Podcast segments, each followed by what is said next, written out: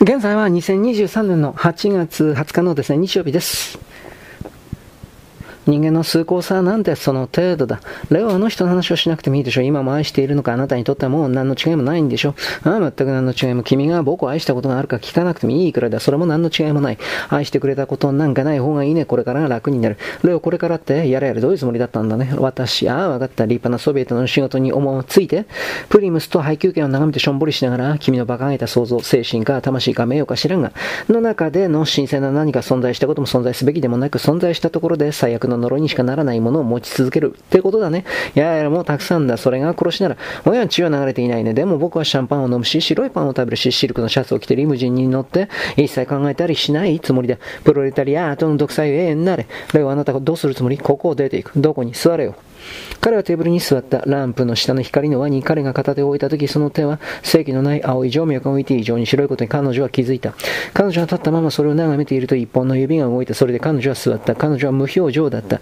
彼女は少し目を見開いていた。彼は彼女の頬に落ちた小さな針状の影に目を留めてまつげが乾いていることに気づいた。モロゾフ市民はレオが言った。街を出て行った。それで？奴は塔には置いていった。調査されかねない関係を続けたくないんだな。だが彼女にちょっとした金を、まあかなり気前よく残していった。彼女は骨休みと休暇に効果さすに行くつもりだ。一緒に来てほしいと言われた。その仕事を受けたよ。USSR の偉大なジゴロ、レオ・コバレンスキーってわけだ。レオ。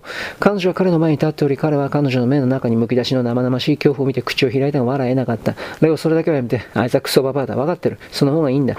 あの女には金があって僕を欲しがってる。単なる商売の取引だよ。レオ、あなたがまるで他の名前引き合いに出すまでもないよ。僕は自分で考えついたほど傑作のやつは君には思いつかないだろうから。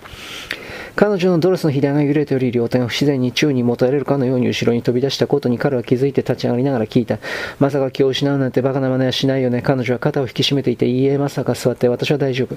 彼女はテーブルの端に座り、両手でしっかりとそれを押さえて彼を見た。彼の目には正気はなく、その目が閉じていればいいのにと感じて、彼女は顔を背けて、彼女は支えて、レオ GPU で、ゲーペ u で殺されていたとしたらそうでなくてもあなたは若くてはつらつとした素晴らしい女性なり外国人なり自分に売り渡したなら、若くてはつらつとした素晴らしい女性には売り渡せないね。無理だ。今はまだ1年もすればあり得るかもしれないが。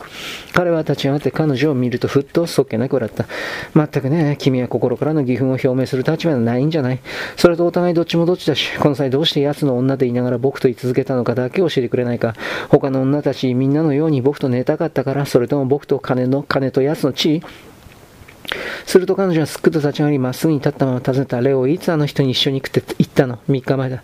アンドレと私のこと何も知らなかった時、ああ、まだ私があなたを愛していると思っていた時、ああ、それで何の違いもなかったな。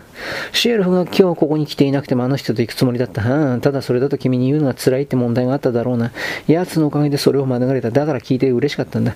これで無駄に大騒ぎをせずに別れられる。レオお願いだからよく聞いてとても大事なこと。どうか最後のお願いを聞いて知っている限り正直に一つ答えて、ももしも突然どうしてかはともかく、私があなたを愛していて、これまでもずっとそうで、ずっとあなたに忠実だったと分かったら、それでもあの人と行くの。うん。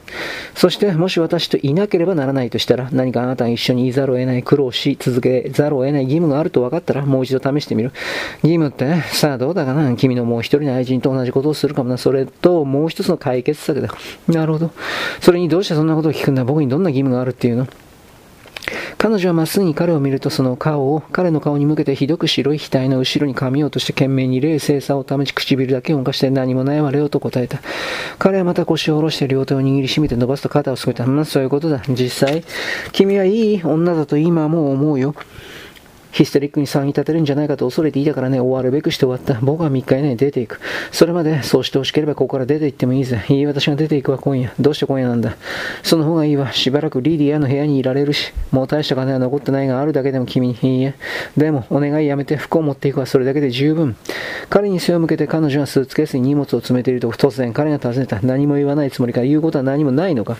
彼女は振り向いて穏やかに彼を見ると、レオ、これは私と1億5000万人との戦いだって私は負けたの。それだけよ。と答えた。支度ができると彼は立ち上がって不意にと思わず聞いた。キラ、君は前は僕を愛していたんだろう。彼女は答えた。人が死ぬときその人を愛することをやめやしないでしょう。タガノフのことそれとも僕。レオ、何か違いがある。いや、下にスーツケースを運ぼうか。結構ありがとう。重くないからさよなら、レオ。彼は彼女の手を取って彼女を見た。彼女は首を横に振って彼はさようなら、キラとだけ言った。右の腕がスーツケースの重みで引っ張られたので彼女は少し左に傾いて歩いて道路に出た。路上には綿のような凍った霧がかかり街灯が薄く黄色に滲んでいた彼女は肩を伸ばしてゆっくりと歩き、白い地面が足の下できしみ彼女の顎の線が地面と平行に、彼女の視線が顎と平行になった。言葉を失って驚く家族3人に向かってキラは静かに説明してガリーナ、ペトロブナ息を飲んだ。でも一体何が何も、ただお互い疲れただけ。かわいそうに私が、母さんどうか私のことは心配しないで。リディア邪魔かもしれないけど少しの間だから許してちょうだい。数週間だけの部屋なんて見つからないと思ったから。もちろんよ、どうしてキラあれだけよくしてもらっていてくれて嬉しいに決まってるわ。でもどうして数数週間なのその後どこに行くつもり？彼女は強靭な激しさを帯びた声で答えた。外国よ。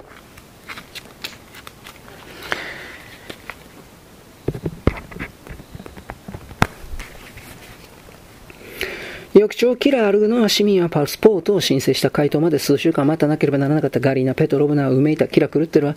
完全に狂ってるわ。そもそもパスポートなんか降りないわよ。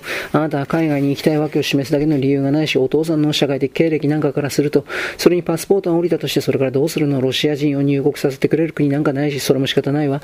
それに入国させてくれたとして、何をするつもり？それを考えたことあるの？いいえ、キラは言った。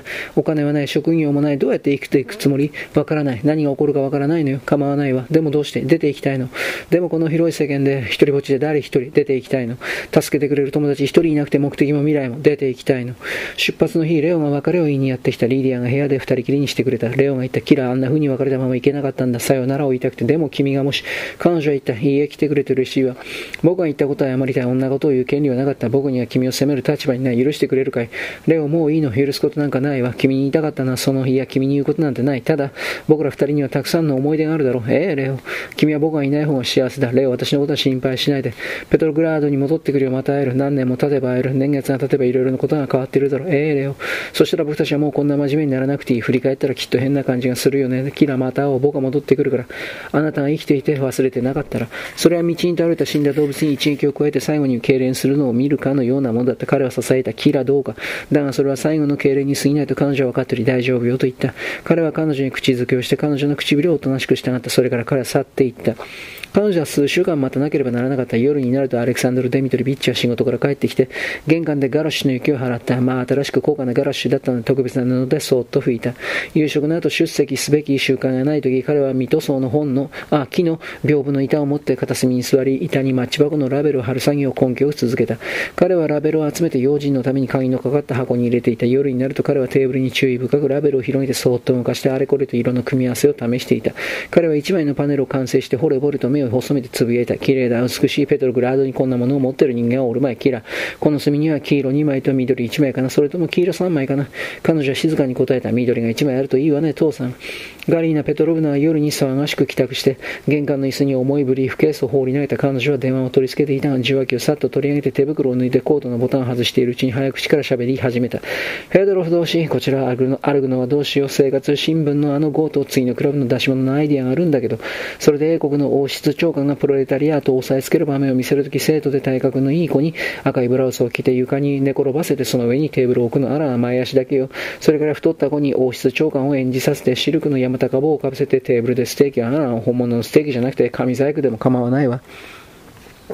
ガリーナ・ペトロブナは勇敢を読みながら急いで夕食を食べた彼女は食べ終える前に時計を見て飛び上がり鼻に粉をさっと叩くとブリーフケースを掴んで評議会の集会に急いだ。たまに家にいる夜は本や新聞の切り抜きをダイニングテーブル一面に広げてマルクスクラブのために論文を書いていた。そして頭を上げるとぼんやりと瞬きをして、キラバルパリコミューンって何年だったっけと聞いた。1871年よ母さんとキラが静かに答えた。リディアは夜に仕事をしていた日中、彼女はインターナショナルと犠牲に倒れした赤い騎兵隊の歌を1年以上調律していない古いグランドピアノで練習したかつて大好きだったクラシックの曲を聴いてほしいと頼まれるときっと固くなに口を結んでにべもなく断った。だが時折、突然ピアノに座って何時間も激しく荒々しく曲の感覚を上げずに演奏した。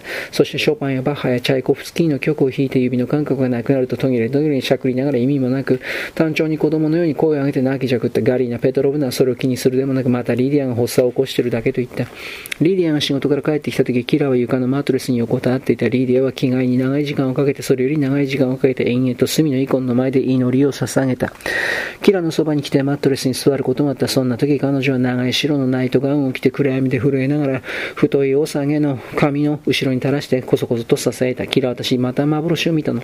天からのおぼしめし、本当予言的な幻で間もなく救いがやってくるってお告げがあったわ。世界でアンチクリストの終わりを、でも裁きの日が近づいているのわかるわ。啓示があったの。窓の向こうの街灯からの光が目がくぼみ、口の端に乾いた小じわのある疲れた顔とも若くは見えない乾いた節だらけの手に落ちた。彼女は熱っぽく支えた妹には笑われるだけだと思ってキラを見ておらず、キラがそれを聞いているのかも定かではなかった。だが彼女は話さずにはいられなかった。人間の耳が聞いていると思わずにはいられなかった。キラ老人がいてね、神の放浪者なのあったことがあるはどうか誰にも言わないでね、さもないとクラブをクビになってしまうから、その人は神より選ばれし者でそれを自覚しているの。聖女も予言があったって言ってるわ。私たちはソドムやゴモラが罰されたように罪の罰を受けているのでも困難と悲しみは正しき人々の魂の試練に過ぎないんだわ。苦悩と忍耐を通じた意味私たちは神の国にふさわしくなるの。キラは静かに言った。リディア、誰にも言わないわ。すると姉さんは疲れているとし、とても寒いからもう寝た方がいいわ。ここまで終了。